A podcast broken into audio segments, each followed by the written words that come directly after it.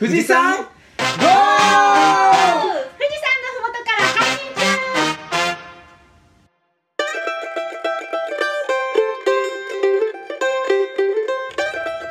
中農道富士山号は富士山のふもと静岡県富士宮市の4人でお送りします。メンバーはポッドキャストのことで反省しているサトゥーと平均睡眠時間が3時間でとても眠たい麦ちゃんとスをやっと読み終わったやっちゃんと。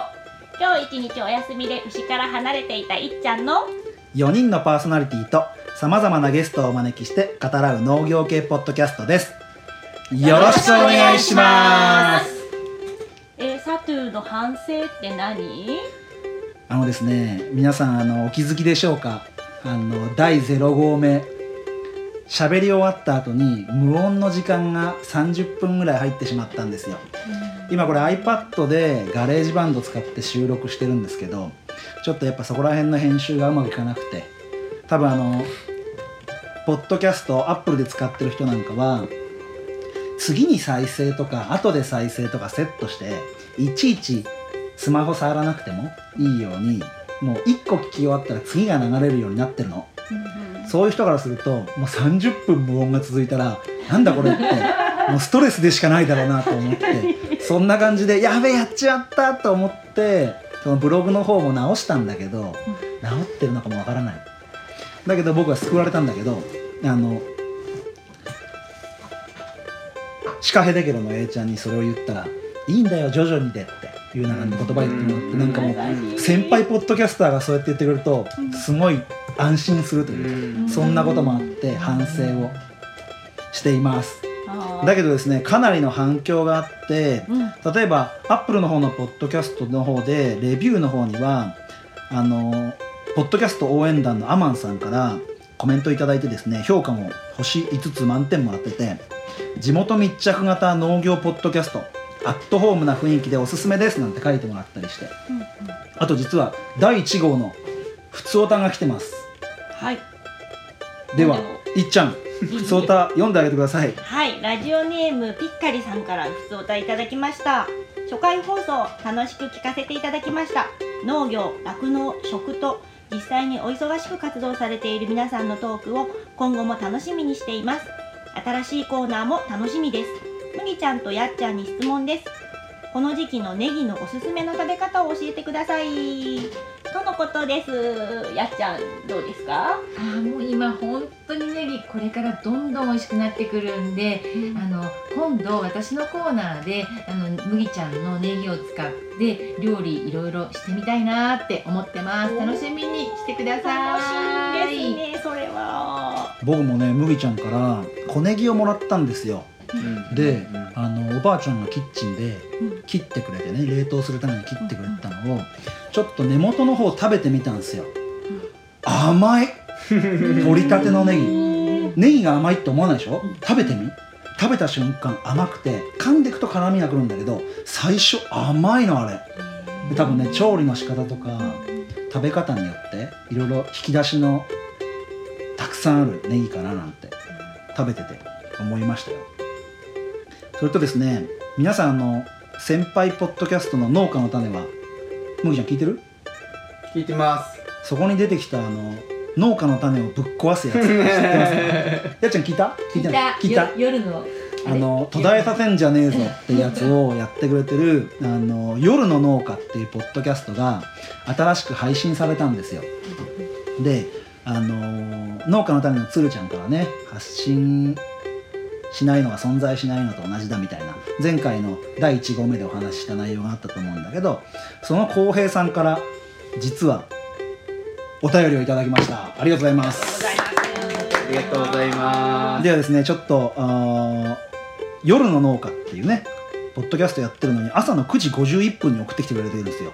わざわざ夜の農家なのに朝送ってくるっていうメッセージを読ませていただきますメンバーのポッドキャストにかける思いがよくわかり今後のラジオが楽しみです。酪農料理農業法人新規収納等さまざまな視点を持つ皆さんでしたら話題に書くことのないラジオですね。男女4人終始和やかで野郎だけの深夜枠とはまるで違う。私が本来やりたかった形ですよ。笑い。同級生ポッドキャスターとして共に頑張りましょう。農道富士山号。下ネタ無縁の夢あふれる王道農業ポッドキャストであること。途絶えさせんじゃねえぞ。っていただいております。ありがとうございいます。やー難しい。これもしゃがれ声で浩平さんみたいにうまくできなかったですけどあのー お互いにね同級生ポッドキャスターってすごい嬉しいですよね。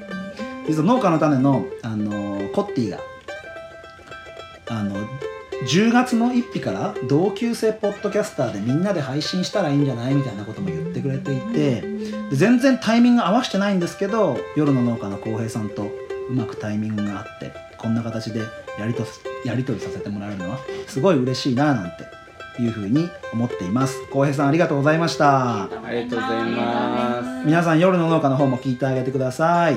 よろしくお願いします。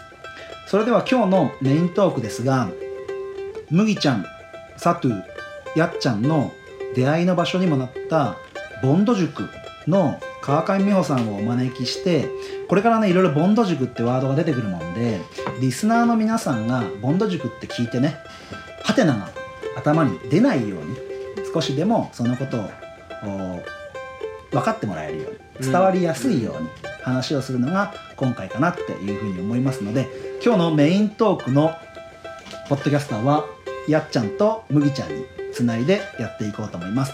ではメイントーク麦ちゃんとやっちゃんよろしくお願いします。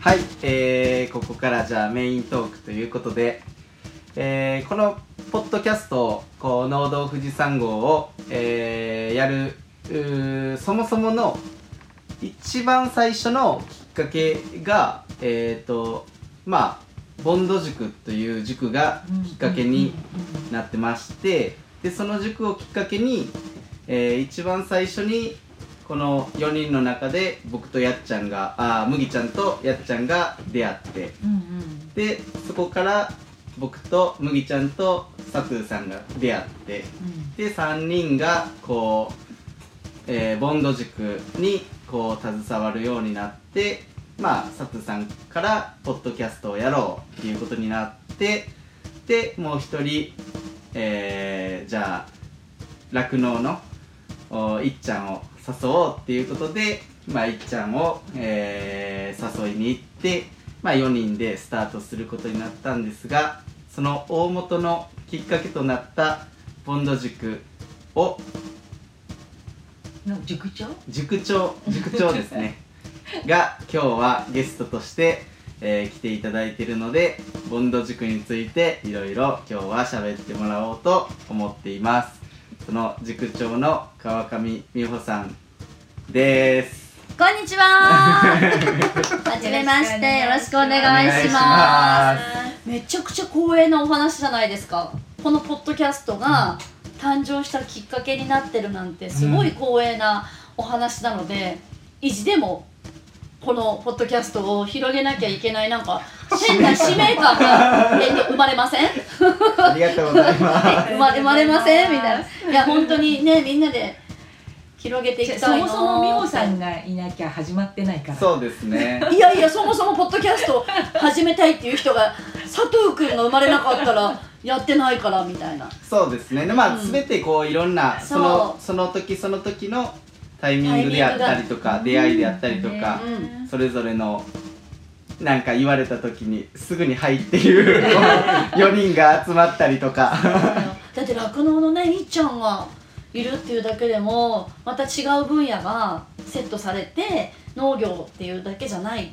広がりがあってそれぞれ人が生きていくための食に関する人たちがこれだけパーフェクトに揃ってるってすごくないですか？すごいですよね。他ではないんじゃないの？っていう感じ？うんうん。うん。一応テーマとしては、うん。その富士山のふもとの畑、うん。えー僕はまあネギを作っていてでサスさんは、えー、と施設のまあ今後果樹、えー、ブドウとかで今はイチゴを勉強中でで、えー野菜があり、えー果物がありで、えー、と農業っていうとその酪農とかも含まれるのでうん。酪農、家の、えーいっちゃんがうん。いてでそれをこう調理しないとこう人にとって役に立たないので、うん。調理をするやっちゃんがこう全てをつないでいくっていうのが一応大枠のテーマとしてあるのがこの「農道富士山号」のポッドキャストのテーマです。すごいよ。すごいなと思ってボンド塾一応畑も持ってるあ田んぼも持ってるのでそうなんですよお米ね。もお米もあるんだおよね。米もあるんですよね。そう。だ。そう。トマト農家さんもいるしあの無農薬野菜屋さんもいるし集まったらすごくないですか？すごいと思いそのます。人たちもぜひゲストで今度それぞれ呼んであげてください、うんんううん。うん。でそのボンド塾が多分、えー今ポッドキャストを聞いていただいている方には、うん。一体何のことかわからないと思うんで 間違いない。塾長のはい。美穂さんからボンド塾について えー喋り出すと多分2時間以上かかると思うんでそれを10分ぐらいで。マジか簡単に簡単になんかぐさっと伝わるように。一番難しいことを言うね、う んあのボンド塾って最初はカタカナのボンドから始まったんですよね、うんあの人と人をつなげるこう私が人脈をあのみんなでこう共有していろんな人とつなげて、あの営業しようと、まあ、一番最初は営業のやり方を聞きに来る人が多かったんだけどやり方ってそれぞれ、ね、得意分野があるから、やり方教えたとしてもできる人とできない人がいるっていうことがすぐ分かってじゃあ、うんそもそもうん何のためにその仕事をしてるのっていうあり方をやり始めたらそれぞれいろんな自分の得意な営業方法を見つけられるようになったんですよ。へあー私これできる俺これの方が向いてるみたいなのができてきてそこからやり方を一緒にやりながらいろんな人を紹介したりつなげたりしていくうちにいろんなことができる人たちが増えてきたのね。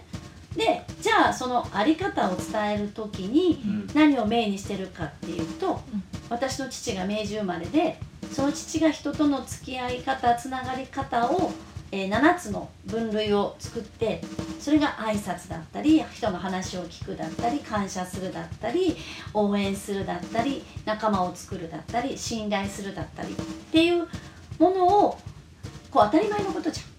小学生にしても挨拶するとか。うんね。ん。そういう人の話聞くとか。うん。その当たり前のことを徹底的にやっていったらどんな営業もできちゃったんですよ。でこれは面白いと思ってうん。それをみんなにこうやあのあり方として伝えながら、えーまずはあの6ヶ月間自分の実験室今までやってきたインプットされたものをここで実験してもらおうと。うん。みんないろんなこと学んできてるじゃない？でそれをいっぱい失敗してもらってここで。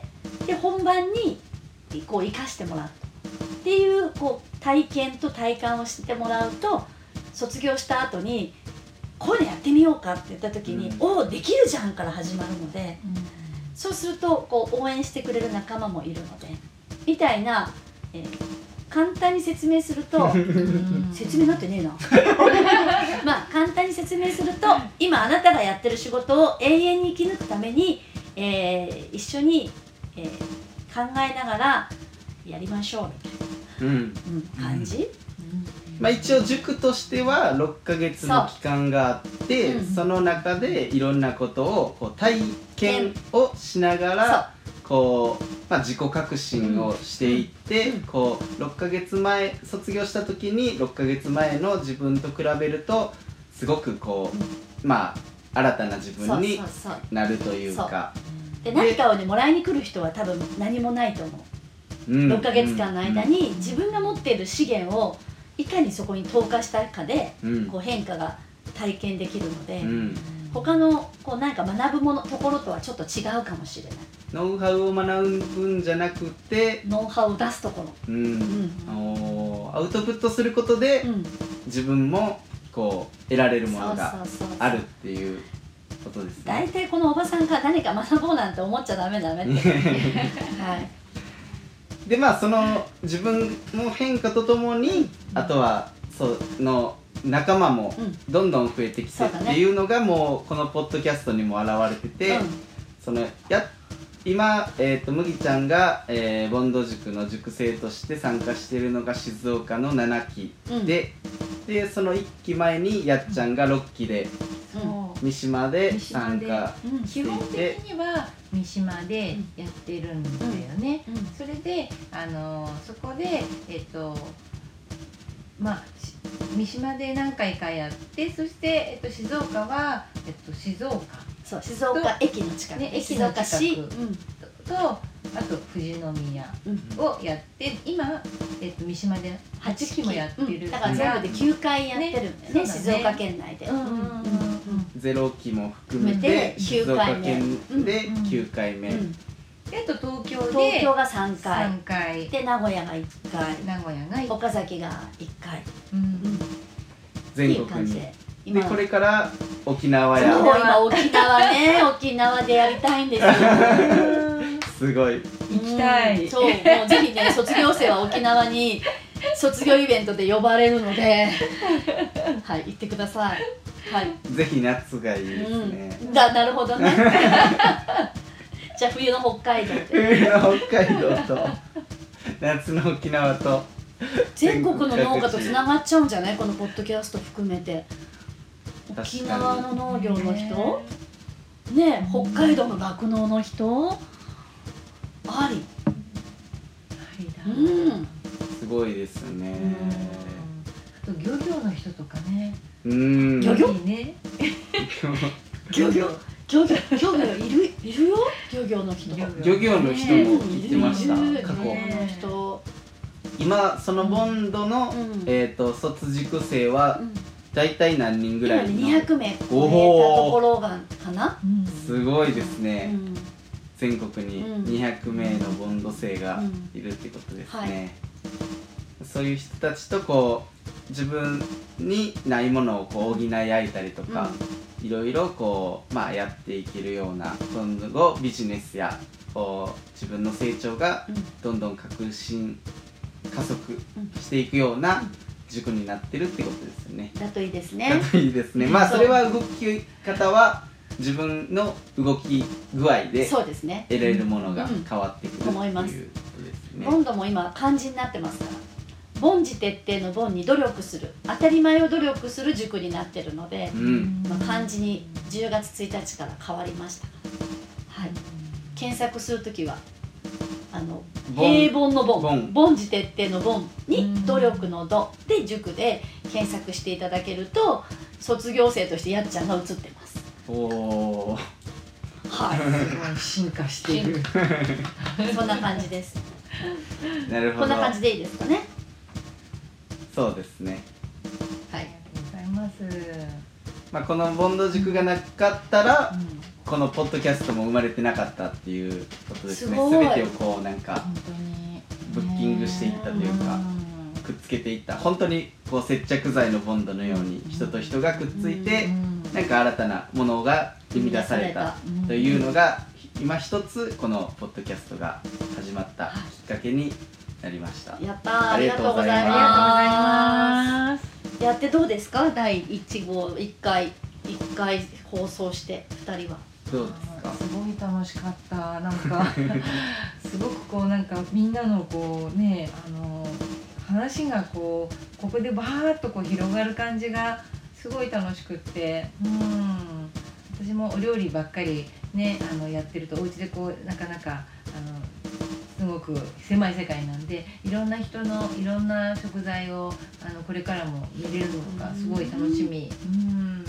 みーちゃんどうでした？やってみて。えっと今美穂さんの話のボンド塾の中でもあったんですけど、あのアウトプットする機会っていうのがこのポッドキャストを通じてできるのがうん。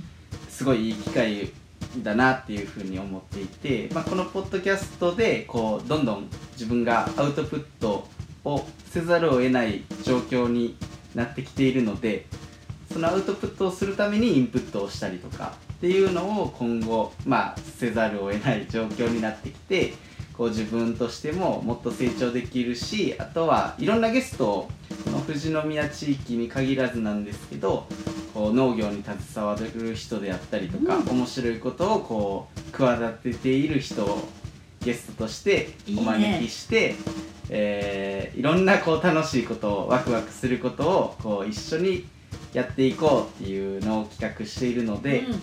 まあ、ボンドみたいにこう人と人とのさらにつながっていけるように、えーなると思うのではい。すごく楽しみにしています。しみだね。私も楽しみです。はい。いやこれからもずっとね続いてやってほしいしこうなんだろう。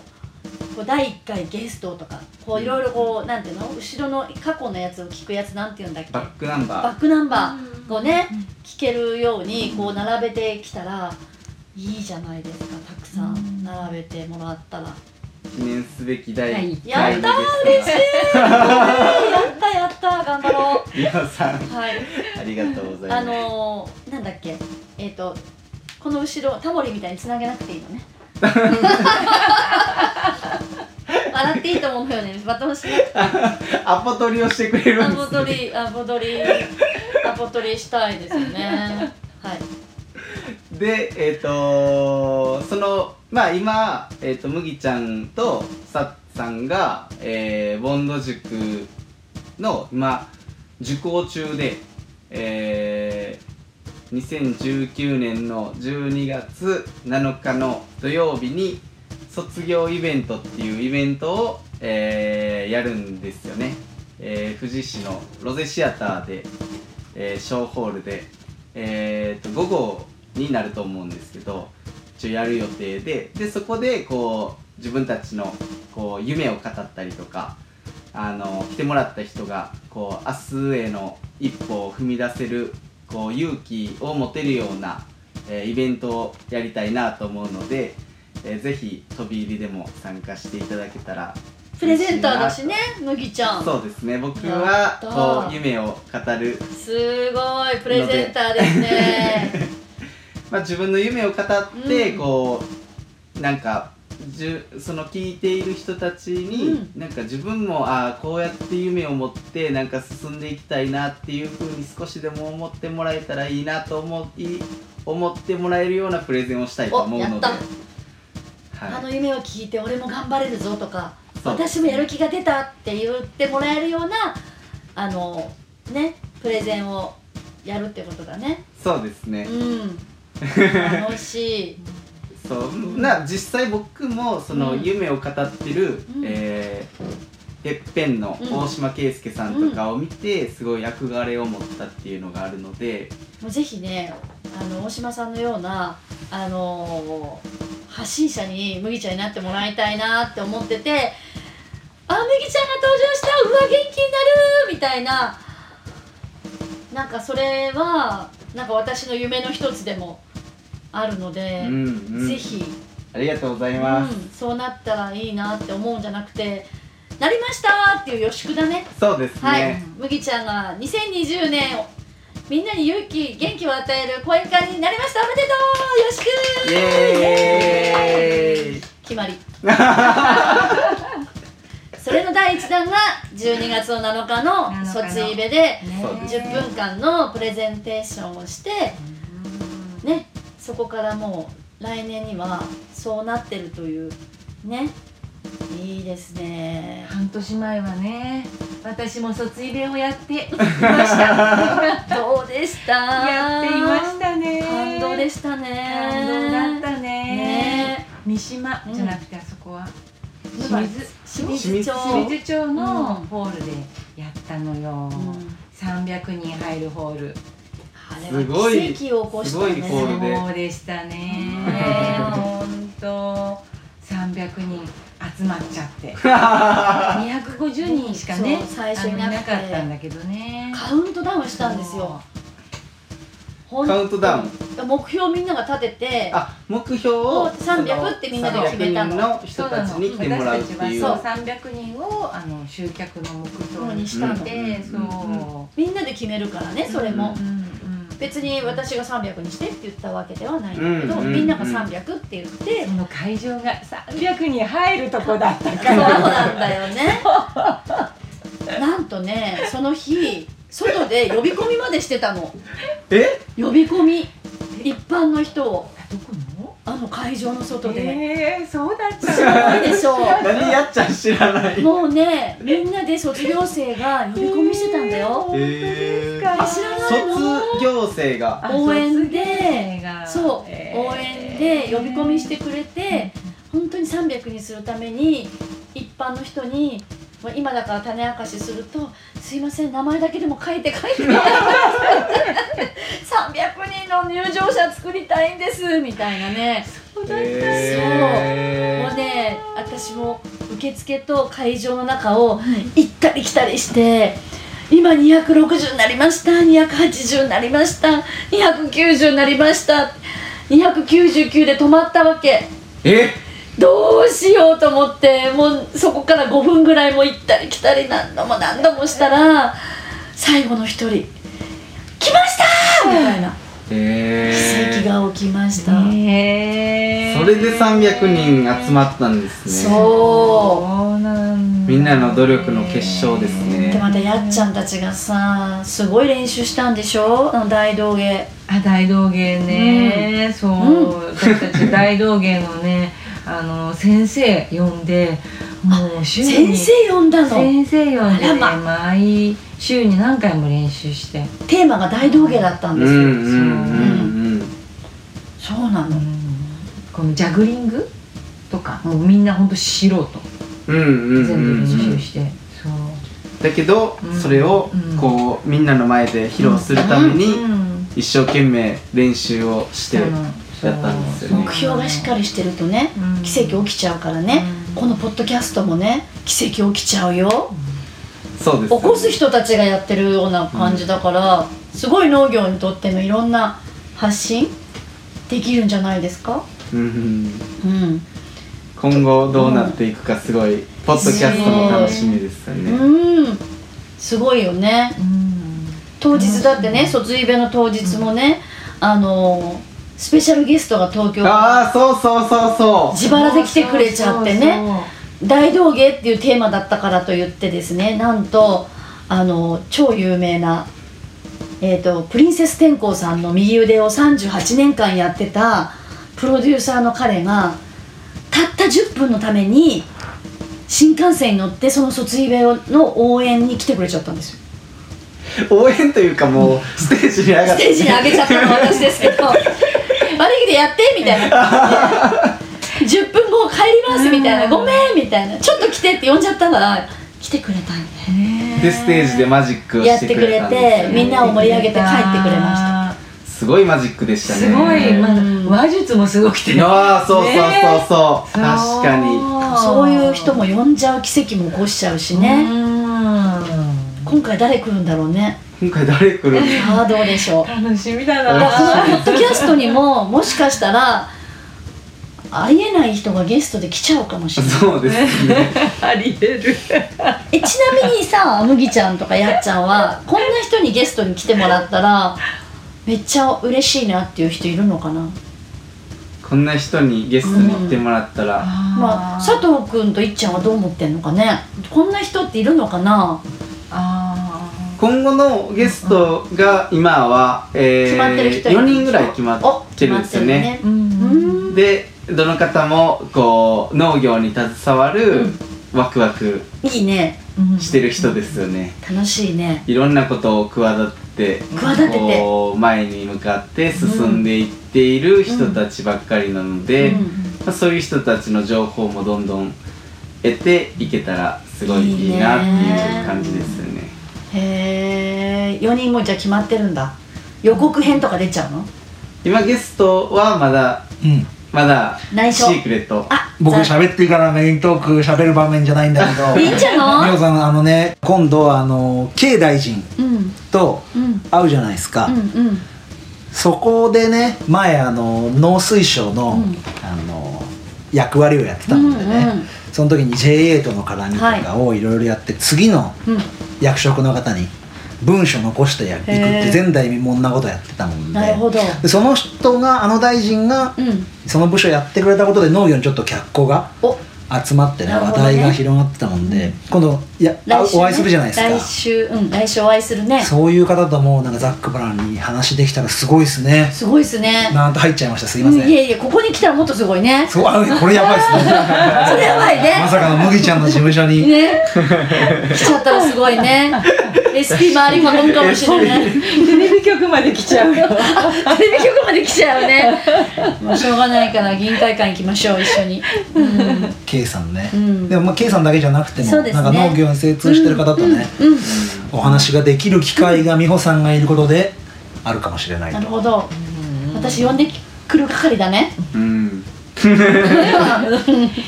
がるでもそうですよね。なんか農業のことについてうん。こうもっと深く知れたりとかうん。こう立場が違う人の視点からうん。こうどういうふうな日本の農業についてね。方向性を指し示す人たちがそういう人たちだもんでうん。やっぱそういう人たちの話はすごい聞いたら自分の見識も視座も上がると思うし、うん。そうだね。はい、手だけ農業ってほら手だけじゃなくてさいろんなこう新しい機械が開発されないとうんなかなかできないから、うん。そういうなんていうのこの企業さんとの話もうん、面白かったりするよね。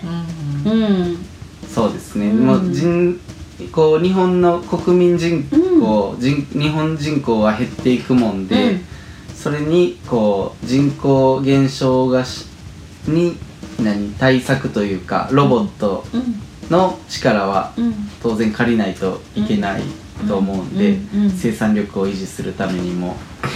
なんでそういう政策とかいうところもこうどんどんこう知識として情報を得得ているとやっぱりこう今後自分たちの経営もこう方向性がこうより定まってくると思うんでそういう風な情報も入れていきたいなって思います。あすごい。厚みがも出るし。ねえ、うん。そんないろんな情報が聞けたらすごい番組になるような気がする。うん。間違いない。ワクワクですね。はい、はい。うん。でこのボンド塾というか、まあ、美穂さんのはい。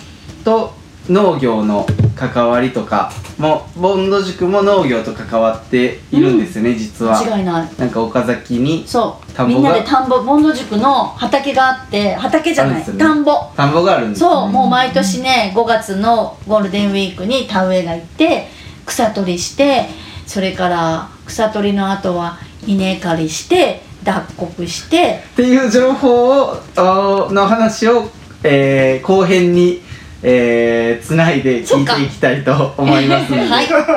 とりあえず前編はこんな感じで、はい。まあボンド塾とかそれに携わる人たち、はい。あとは美穂さんの スーパー人脈 についても少し触れれたと思うので、はい。なんかまあこんな感じでこう出会ってきっかけがあったっていうことをまあ知ってもらえたらいいのかなっていうふうに思いました。はいありがとうございました。ではありがとうございますお疲れ様あでした。りがとうございましたありがとうございましたどうもありがとうです。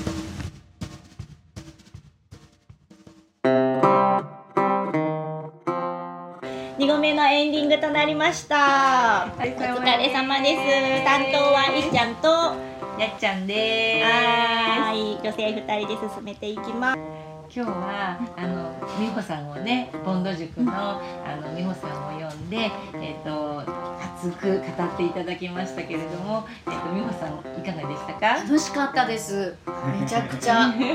なんかつたくさんの人に聞いてもらいたいしたくさんの人に聞いてもらうにはどうしたらいいかなって考えてるのも楽しいしそしてそのなんだろういろんなこう知ってる人をどうここの番組にこう何ていうの、えー関わってもらったらあのこの、えー富士山号のあのポッドキャストを通して他の農業の人たちにまた広がっていくんだろうなって思うとめちゃくちゃワクワクする。日本の農業変えちゃうんじゃねみたいな。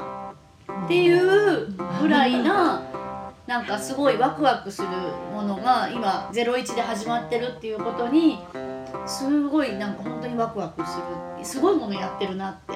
もありがとうございまうめちゃくちゃすごい。超嬉しい。めちゃくちゃすごいと思う、うん、ねあのいっちゃんはどうなんか初めてこうちょっと私たちのディープなボンドの世界にを聞いてどうでしたか？今までこう噂に聞いていた美穂さんボンド塾とはっていうところが、今回は聞けてすごく本当にパワーのある女性時でもう全然ですもうすごい。エネルギーが伝わってくるエネルギーが本当にすごい。でしょでしょ？いやありがとうござい本ます。当にお会いできてよかったですありがとうございます。いやもう本当に。やったーでもめちゃくちゃ楽しい。うん。すごいことやってるね。うんありがとうございます。頑張ります。可能性が広がってるはい。ということで、あのこんな風にね、あのゲストをお呼びした時には、あの基本トークはゲストとあのパーソナリティ2人で進めていって、で、あのエンディングではその聞いていた2人の2人が、えー質問したりとか、聞いていた中での質問とかしたりとかをしていく形にしていきます。はいはい。ということで今回の農道富士山号はこれで終了となります。2号目終了となります、えー、農道富士山号ではえっ、とツイッターハッシュタグ農道富士山号でコメント質問意見等お待ちしております。ポッドキャストのところでの感想も書いていただけます。それから Facebook ページもありますのでぜひぜひ皆さんご意見ご感想質問等ください。お待ちしております。ちょっと待ったー。あのですね農家の種の最新刊で根っこが大事かっていうのがあるんですよ。そこでですねあの鶴ちゃんがさよならの挨拶のところで「へっばなす」って言ってるんです。これあの力ヘレケロって青森の農業系ポッドキャストの A ちゃんが言ってるエンディングの「さよなら」っていう挨拶なんですよ僕すごいやりたかったの つーちゃんが先やってでそれを A ちゃんにツイッターで「やっていいですか?」っつったら「ヘワナス流行れ!」って言ってたから今日はみんなで僕が青森県に届けって言ったら「ヘバナス」で最後さよならしたいななんて。へへへばなあヘバナスでいい。ヘバナスへばなす。ヘバナスって。みんなで「青森県に届け」って言ったら「ヘバナス」って言ってあの見えないけど手振りながら皆さんと第2号目は終了したいなと。いうふうに思いますがよろしいでしょうか？はい。はい。はい。青森県に届けヘバナスバイバーイ。青森だけじゃなく全国へ。